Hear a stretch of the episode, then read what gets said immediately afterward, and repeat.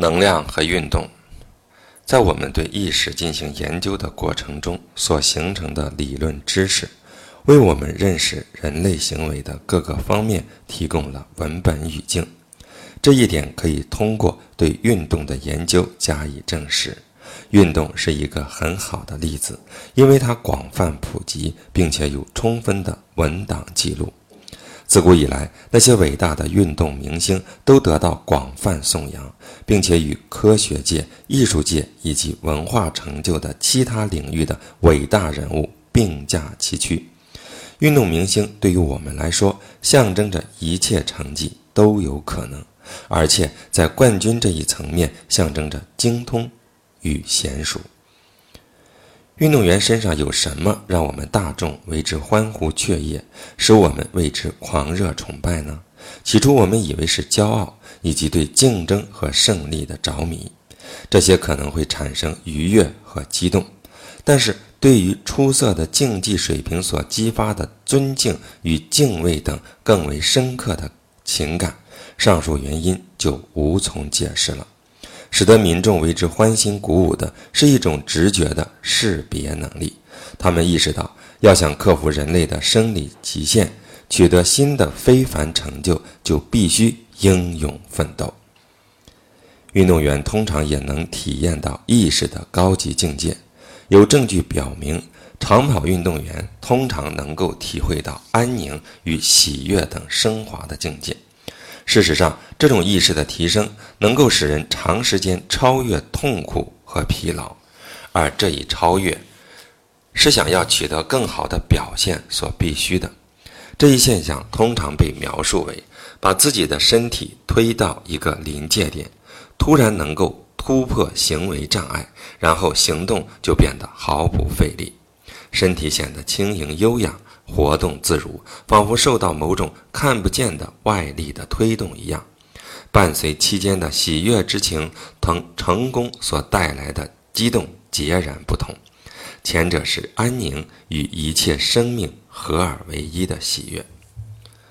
值得注意的是，对个人自我的超越以及对生命的精神本质的服从，都发生在一点上。这一点超出了运动员能力的明显界限。这种表面的障碍受到一个人曾经取得的成就这一模式，或者是由理论所认可的事情的限制，就像历史上的四分钟跑完一英里一样，在罗杰·班尼斯特用四分钟跑完了一英里之前，大家都一致认为人类不可能跑得比这更快。班尼斯特的伟大之处不仅在于他打破了这一记录，还在于他打破了一个旧的模式，为人类的能力树立了一个新的模式。这一突破到新层次的潜力，在人类各个领域都有相应的体现。在很多不同的事业中，那些已经取得了伟大成就的人，对围绕在他们的成就周围的情形，也给予了同样的重视。我们衡量了许多描述体育成就的记录，包括电影。在我们所研究的所有体育电影中，法国电影《碧海蓝天》标度值最高。这是有关世界潜水冠军雅克梅约的故事。他是一个法国人，许多年以来一直苦苦练习，直到最近才创造了世界纪录。这一电影的标度值高达七百。这是普遍真理的水平。电影本身能够使观众体验到一个高级境界的意识。一家曾放映过这部影片的电影经理说：“有的观众走出电影院之时陶醉在沉静之中，有的莫名的喜极而泣。”这部电影采用了慢镜头拍摄。传神地描述了世界上最著名的深海潜水运动员的崇高思想境界。这种缓慢的主观感受、美丽与优雅，通常在高级境界的意识才能够观察到。在这里，时间仿佛停滞，在世界的宣泄之外，有一片内心的安宁。我们在影片里看到，自始至终，由于其精神专注。雅克梅约始终保持了这一境界，这使得他始终处于冥想状态。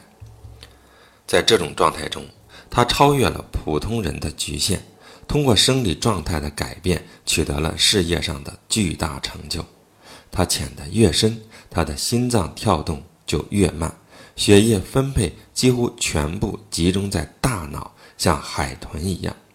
他的好朋友本身也是一个高度进化的运动员，死于跟雅克的竞赛，因为他没有达到要超越身体的正常范围所需要的精神境界。这种毫不费力取得的成绩所带来的主观体验，在其他形式的出色表现中也会发生。就像世界著名的苏菲派舞者，以反复旋转的苦行僧而知名。通过自律和筋疲力尽的练习，能够在空间中长时间以一种令人目眩的精准、毫不费力的移动。高度发达完善的武术，清楚地展示了在卓越的体育成就中，目的和宗旨是何等重要。受训人员经常被告诫，停止使用蛮力。致力于这些艺术流派所产生的大师，他们首要关注的问题就是通过控制、训练和致力于符合真正能量的目标，战胜小我，赢得大我。与高等西子能量模式相符，这一点并不只局限于行为准则的训练，而是可以使之成为一种生活方式。因而，当原则的能量传输给了练习者，这一效果就开始在其生活的方方面面中显现出来。体育成就的伟大之处在于谦逊，就像帕布罗。莫拉莱斯在一九九二年夏季奥运会上夺得金牌以后所展现的那样，这些运动员表达了感激和内在的敬畏之情，明白他们的表现不仅仅是个人努力的结果，个人所付出的最大努力使得他们到达一个突破点，经由此点，一个远远高于其自身的能量传输给了他们。这通常表示为对迄今为止的自我方面进行的探索，或者对其未曾体验过的纯粹形式的探索。通过人体运动学，我们可以证实，如果一个人的行为动机是出自任何低于勇气之下的能量场，一个人就感到虚弱，骄傲的标度值为一百七十五。它不仅能使表演者行为能力弱化，而且还缺乏激发爱、荣誉和致力于一种更高原则的动力。如果我们要求一个魁梧的运动员满怀希望地去击败他的对手，或者想要成为一个明星，亦或赚一大笔钱，我们会看到他们会变得虚弱无力。我们可以轻而易举地将他受过专业训练的、肌肉发达的胳膊放下来。还是这个运动员，如果心里想着祖国或者运动的荣誉，想着将他的成绩奉献给某个他爱的人，或者想着为了追求卓越而付出的最大努力带来的纯粹快乐，他就会变得孔武有力。我们即使拼尽全力，也无法使他的胳膊。跌落下来。因而，一个比赛者如果是出于骄傲或者贪婪，或者只热衷于击败一个对手，在发令枪响的那一刻，他就会变得虚弱，也无法做出伟大成就所必须的最大努力。有时候，我们看到一个运动员，由于上述原因，开头情况很糟，但是随着比赛继续，这些自私的目标被抛到九霄云外。他的成绩就会提高。我们也看到过相反的情形：一个运动员开局不错，因为他为祖国和团体的荣誉或者运动本身而竞争。然而，当他快接近目标的时候，一旦想到个人的荣誉和胜利已经在望，他因此变得软弱无力。如果一个运动员在预选赛中创造了一个新的纪录，激发了新的个人野心，然后在决赛中却土崩瓦解，这将令观众大为困惑。至此，一个令人遗憾的意识的序列就它产生了。一旦顶尖运动员充满这样的信念，相信他们的辉煌不是个人的成就，而是作为一种人类潜能的示范，是给予所有人类的一项馈赠。那么，他们在任何比赛中都能一直保持很足的劲头。意识水平在一个方面可以被视为是自我的，但是在两百这一水平级可以作为一个支点，在这一点上，自私开始向无私转化。在奥林匹克竞赛这一高端层面，意识水平值低于两百以下的运动机。不管是在私人生活还是在公共场合，都会引起灾难性后果。这一点在美国花样滑冰运动员托尼亚·哈丁身上体现得淋漓尽致。这一运动员热切地渴望获得一枚奥运奖牌，不惜一切代价想要击败他的对手南希·克里根，这就导致了他放弃了道德原则的正面能量，转而诉诸于粗俗下作的暴力。很难举出比这更有力的例子，证明向负面西子场就范是会如何快速毁灭一个原本可以很辉煌的运动生涯。追求卓越这一更高的动机，使得此人得以跻身于优雅和能量的领域。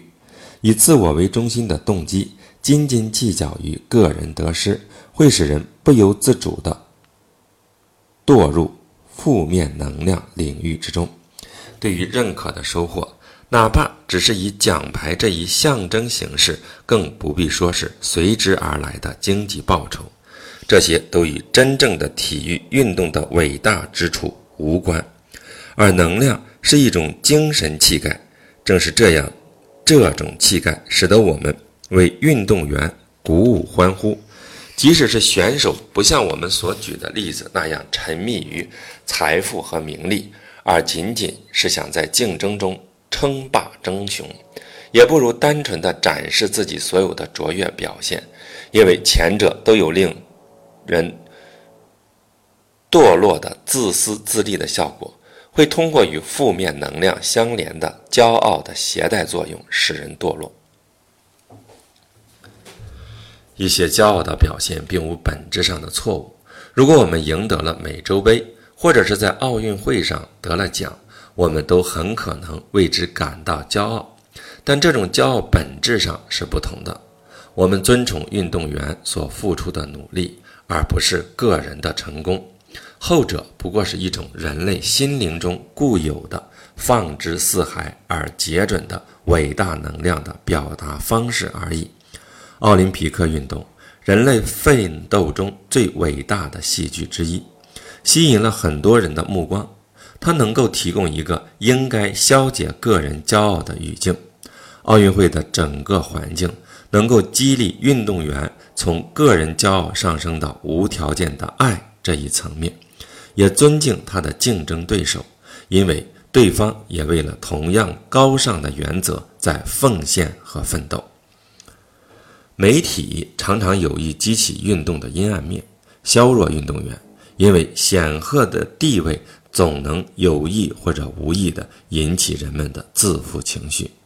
伟大的运动员需要做好抵制这一污染源的准备。对抗铺天盖地、无孔不入的媒体的唯一有效方法，就是谦逊和感恩。修习传统武术的运动员们通常。都通过特殊的锻炼来抵制自负倾向，致力于精湛的技艺表现和一个更高原则的职业生涯，都能提供绝对保护。体育的真正能量以风度、灵敏和内心安宁为特征，并且。自相矛盾的是，即使是一个令人望而生畏的对手，也过着一个没有竞争的温和的生活。我们称颂运动员，是因为我们认识到，通过牺牲和奉献给更高的原则，他克服了个人的野心，他们以身作则，躬亲示范，成为令人称颂的传奇。不是他们所拥有的，也不是他们所做的，而是他们所成为的那个人，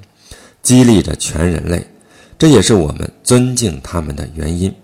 我们应该设法保护他们的谦逊，避免他们在现实生活中遭到随着欢呼喝彩而来的利用和侵害。